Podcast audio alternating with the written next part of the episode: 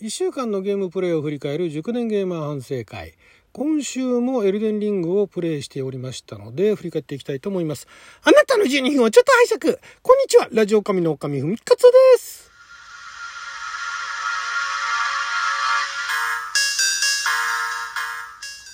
今日は2022年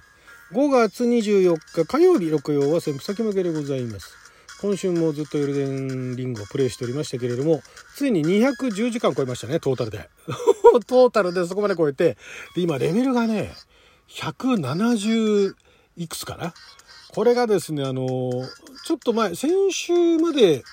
140いくつかだったと思うんですけど、急激にね、レベルが上がったなと。お気づきの方どれだけいらっしゃるかわからないですけども、これね、あの、オートローデールで、伝説の武器、グランサクスのイカズチというあの、槍武器なんですね。ちょっとあの、衣装もかっこいい、あの、見た目もめちゃくちゃかっこいいんですけども、で、それがあの、昨日、昨日じゃないや、先日のアップデアップデートで、えー、それまでは、その武器は見た目ほど強くはない、見た目ほどっていうか、見た目めちゃくちゃかっこいいんだけれども、それほど強くないんで、あんまり使ってる人がいなかったと。いうこともあってか、またいろいろアップデートされてる中で、そのグランサックスのイカズチの、えー、アップデートも入りまして、で、これがあの、モーションが短くなって、だから、えー、武器、戦技っていうね、そのそれぞれの武器の必殺技みたいなものが備わってる武器もあれば、後で位牌をつけてね、位牌じゃない、戦牌をつけて、そのつけたりすることも、そういう必殺技をつけたりすることもできるんですけれども、その必殺技が、えー、の出が速くなったっていうね。出が速くなったのと、あと、その武器、武器じゃない、技を出した後に硬直する時間も短くなったと。で、威力はそんなに変わんないのかな。でも強いんですよ。で、それがモーション短くなったっていうことで、えー、にわかにあの一部でまたね、あの人気が出始めてきているというそうなんですが、私もそのプレイしてるのを見て、めちゃくちゃかっこいいんですね。なんかあの、槍自体も、あの、すごいかっこいいデザインなんだけれども、それのその戦技っていうものを使うと、まず自分がその槍ごとふわって一瞬宙に浮いて、そこから思い切り、えーっつってその槍が真っ赤にビビビってな真っ赤な雷みたいな感じで光ったと思ったらバシューっつってその雷がね、ピューッと飛んでって、相手ズシャーってやっつけですね。これがね、なんかかっこいいわと思って、魔法もいろいろ使ってきて、まあ面白かったし、えー、使える魔法もたくさんあったんですが、かっこよさっていうところがちょっと足りなかったですね。で、その、祈祷魔法というのが、祈祷魔法っていうか、祈祷魔法でいいのかなそれがなかなかあの、かっこいいものが多くてですね。で、まあ、グランサックスのただイカズチを使うためには、え技能というポイント、技能、まあ、いろんなステータスの中にあの、パラメータがあるんですけども、その、技能のパラメータを40まで上げなければいけないと。で、1回レベルを上げるごとに、そのいくつかあるパラメータのうちの1つしか、1つ1ポイントしか上げられないんですよ。だもんだから、で、当時、技能が20まで上がってたんですがそれ40なければその武器は持てるけれども武器は持てるし多少その戦いはできるけれどもその戦技戦技が使えないっていうんでだからもうそのレベリングって言ってねあるとこに行ってもそれまでのだから死山血画っていうちいかわちいかわって言われてる死山血画っていうなんか血まみれの刀があるんですよ。これがあの刀関連の中では最強と言われてるんですがそれを使いたいがためにえそれは神秘っていうそのパラメーターを最低20なければいけないと。で、当時10だったのをそれ頑張って戦いながら、どんどんどんどんで戦ってルーンっていうね、あの敵から経験値にもなるお金にも、お金にもなる経験値に使うか、お金として何か武器を買ったりだとか武器を鍛えたりするためにお金使うかって、どっちかに使えるそのルーンっていうのがあるんですが、そのルーンをどんどんどんどんその集めてって、で、神秘は20まで上げたんですね。だからその自然血画が使えるようになったんですけれども、技能は40ですから。で、当時20だったからさらに20上げなければならないということで、もう戦って20上げていくのはこれはしんどいなと。普通に戦って上げていくんなると難しいんで、これレベリングといってですね、あるその、レベルを上げるのに適したポイントってのがあるんですね。えー、例えばその、そこにいる敵を全員倒すと4000ルーンがもらえるだとか、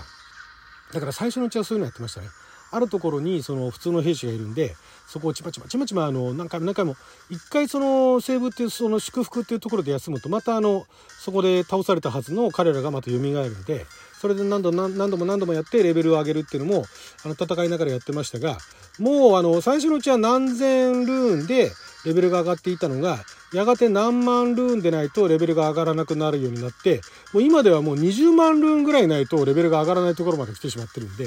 だからそういうもういちいち戦ってるっていうよりかはあるところで効率よく敵を倒してルーンを荒稼ぎするっていうことをしないとレベル上げはできないんですね。で、そのためにちまちまちまちまレベルをね、レベリングで、えー、レベルをまずその技能を40まで上げて、で、えー、そのグランサックスにイカズチを使えるようになったと。で、その使えるようになってから、えー、その性別節減っていうね、前回紹介しましたっけね、えー、最終ステージに行くのは巨人たちの参礼っていうのがあって、そこの隣に性別節減っていうのがあって、そこのマップも開放して、で、そこのところにいて、例えばなんかあの、重力魔法の最強魔法、えー、アステルメテオなんかもゲットしたりだとか、あとはそこのあの性別節減の奥に行って白金人のみんなの妹みたいな、ね、でっかい妹がいるんですけどもそれに会いに行ったりだとかまあいろいろイベントをこなしながらも進んでいってで、えー、性別節減の方からはえー、天霊川オルディナっていう町があるんですけどもそこをまあちょっとあのパズルみたいな構造になっていてでそれを解くとその秘密の入り口が開放されてそこから聖樹ミケラっていうところに行くことができるんですね。そこのところのさらに下に行くと聖樹の支ええー、聖樹の支えなんだっけな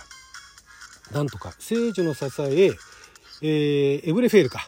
ていうところに至ってでそこにいるボスっていうのがいわゆる裏ボス最強と言われてるボスがいましてですね、えー、そこに行くことができるようになって、で、もう一つ、そのストーリー上はそっちの方はメインではなくて、えー、その巨人たちの参礼から、えー、火の巨人っていうのが奥の方に行くといて、そこが巨人たちの参礼の大ボスなんだけども、それを倒すと、さらに火の釜、巨人の火の釜っていうのがあって、そこでまああることをすると黄金樹ってね言われてたその大きな一番大きな黄金樹が燃やすことになると。でそこからさらにえー、そのメインの町に行く前に崩れゆくファルムアズラっていうところに飛ばされるんですね。そっちはそっちでまた大変なんですけどもそっちのルート行くよりも前に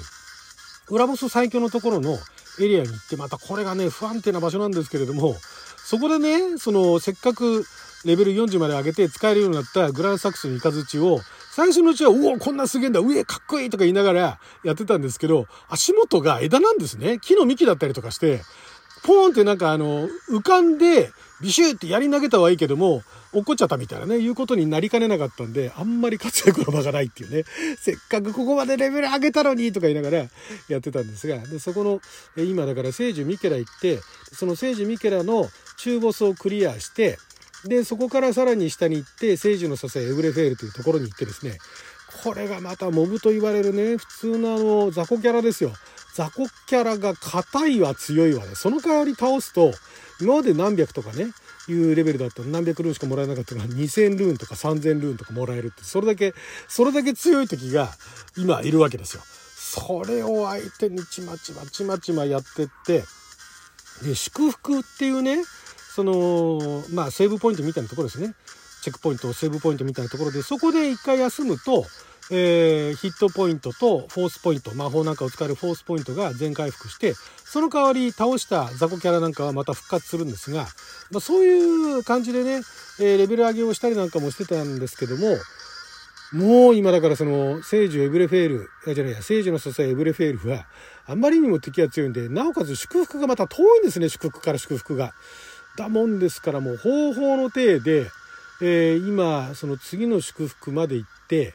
でまだあとね祝福が2つぐらいあるんですけどもそこ行ってその裏ボス最強の手前まで来たら、えー、その裏ボス最強は残しておいて、えー、ファルムアズラの方に行こうかなと思ってます。ファルムアズラは同じあのチャンネルで、えやっぱりあのライブ配信をしている、えチームメンバーが先にそっちの方を進めてますけど、それもね、ちょっと垣間見たんですが、これもまた厳しそうだなっていうところで、レベルめちゃくちゃ上げたのにもかかわらず、今170いくつあるのにもかかわらず、もう全然叶わないんですね。全然叶わないっていうか、あの、倒せるんですけれども、倒すのに最初の頃と変わらないぐらい全然先に進めないっていう。一匹一匹、なんかあのちっちゃいの一匹一匹、あの片っ端から呼んでって、ちまちま倒してって先に進んでいくみたいなね。3歩進んで2歩下がるみたいなね、そんなような戦い方をしてるもんですから、200時間を超えて210時間到達しようとしておりますけれども、いや、これあと何十時間かかるかな。で、しかもさらにですね、今、そのグランサックスのイカズチを使えるようになるまで、レベリングに上げてって、で、ここに来てですね、祈祷魔法。魔法もいくつか種類があるんですが、今まで私あの魔術メインで魔法使いでね、メインでやってたんですが、そこに使える魔法っていうのは、別のその、魔術のなんかその流派みたいのがあって、そこの魔法を使ってたんですけども、一方で古代からあるその流信仰っていうのがあって、その流信仰が使う祈祷っていうお祈りみたいなね、その祈祷って言われるその部類があって、祈祷がまたね、これがまたそのグランサックスのイカズチみたいなかっこいいね、魔法っていうのが結構あってですね、これちょっともうどうせね、私2週も3週もしないんだから、もうここはいっそのことやっぱりレベリングを重ねてって、またこの祈祷の魔法を使えるようにしようかと。今ちょっとそこら辺画策しております。なので、えー、また配信が、ライブ配信の間隔が空いてますけれども、その空いてるところで私は裏でそのレベリング多分やってると思うんで、来週もまたね、あんまり先に進んでないかもしれないですけれども、少なくとも今週よりかはだいぶ強くなって、祈祷もいくつか、もうすでにいくつか祈祷を使えてるんですけれども、なんかあの、面白い祈祷が使えるようになると、また世界も変わってくるのかなと。まあ、だからこれね、まあ、何周もやるっていう人の気持ちも分かりますけれども、私も何周もやる気もないんで、一周であらかたね、全部とは言いませんけれども、探索もそんなにあの、こまめにやってるわけじゃないので、まあ、あらかたプレイできたら、もうそれでいいかなと。で、まあ最後ラスボス倒せればいいかなっていうね そんなところでございます。はい、ということでね、まあ来週、果たしてラスボスまで到達してるかわからないですけどもね、あと1週間、2週間ぐらいかかると思います。はい、ということで12分間の記者のお時間いただきありがとうございました。それじゃあまた。